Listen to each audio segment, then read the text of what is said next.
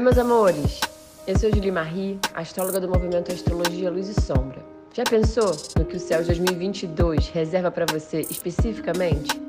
E se tivesse uma forma de saber tudo o que os astros dizem sobre o seu ano novo? Bom, na verdade, tem. Na descrição tem o link da promoção do mapa de previsões, que analisa os aspectos do seu mapa natal com os trânsitos do ano que vem. Aproveita! Um beijo e até a próxima! Olá a todos, bem-vindos a esse nosso encontro semanal, falando de conteúdo, atendendo a pedidos que acompanha, tá vendo que eu estou atenta. É, houve muita solicitação para que eu falasse sobre o signo lunar. A gente tem ideia do que é o signo do Sol, que é o campo mental, mas muitas vezes não temos noção de como é a nossa emoção e elas podem ser muito diferentes. Pode ser parecido, como pode ser diferente. Isso depende do mapa de cada um. Se a gente tem o Sol num signo de ar e a Lua também num signo de ar, há uma semelhança no modo de pensar e no modo de sentir. Se eu tenho o Sol num signo de água e a Lua num signo de ar, é bem diferente, é bem distinto. Um é emocional, outro é mais racional. Então a gente tem que é, estudar essa parceria de Sol e Lua para poder aprofundar um pouquinho mais a nossa relação com as posições do mapa de nascimento. Hoje eu vou falar sobre a Lua no signo de Balança, signo de Libra. Uh, começar pensando que Libra é um signo regido por Vênus, deusa do amor, da beleza, da arte, e é do equilíbrio, da estética, da ética, do olhar para o outro. Então, Vênus, amor. E Lua, afeto, Lua é aquele canto na nossa estrutura emocional que guarda um, uma espécie de lugar seguro para as nossas emoções. Tem a ver com o modo com que a gente se sensibiliza, o modo com que nós é, expressamos os nossos afetos e como nós reagimos quando tocados pela afetividade, pelas emoções.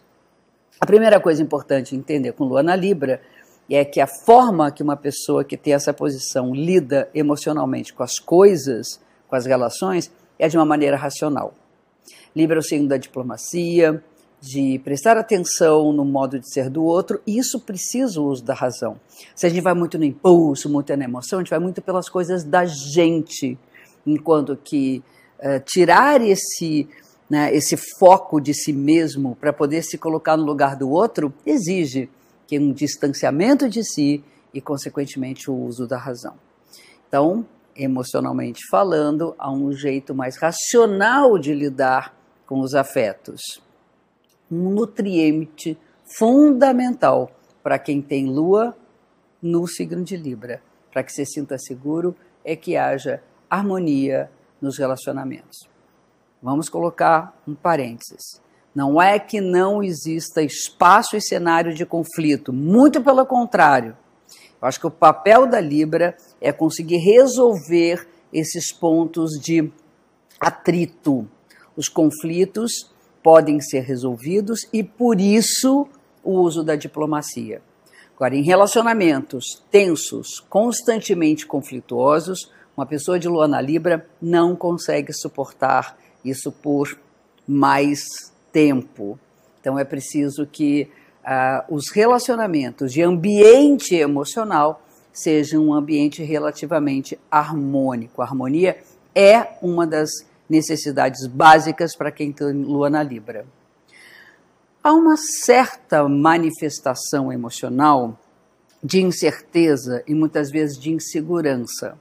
Eu falo sempre de eixo, Libra tem do outro lado Ares, que é o signo da vontade própria, da independência e da autonomia, e quem tem a lua nesse lugar. Se emocionalmente não cultivar um espaço para si, não aprender a se colocar e não falar de seus desejos e vontades, aí sim isso pode levar a um, uma esfera de afetividade marcada pela incerteza e pela insegurança, muitas vezes pela carência do olhar do outro, pela necessidade da aprovação do outro. Por isso, sendo firme, confiando em si, o outro vai ser uma espécie de aliado e não um adversário que vai olhá-lo com crítica.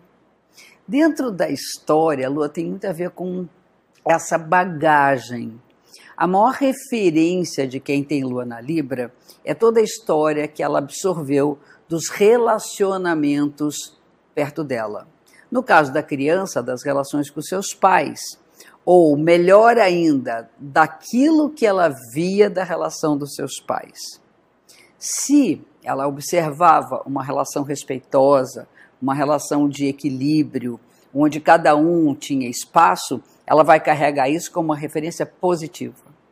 Se ela, ao contrário, viu conflito, é, brigas, desarmonia, ela vai cultivar, até por uma espécie de reação, ela vai cultivar a necessidade de criar relações harmônicas para, vamos dizer, uh, amenizar o impacto daquilo que lhe marcou na sua história. Essas são as características mais importantes de Lua na Libra e não deixo de colocar também que o amor, o encontro é fundamental para que a pessoa se sinta nutrida. É muito difícil ela se sentir emocionalmente acolhida se ela não focar a relação como um aspecto, um aspecto importante, um cenário importante para a sua existência. É isso aí. Um beijo muito legal para vocês. Eu espero vocês para mais um aspecto de lua em signos na próxima semana. Tchau, tchau.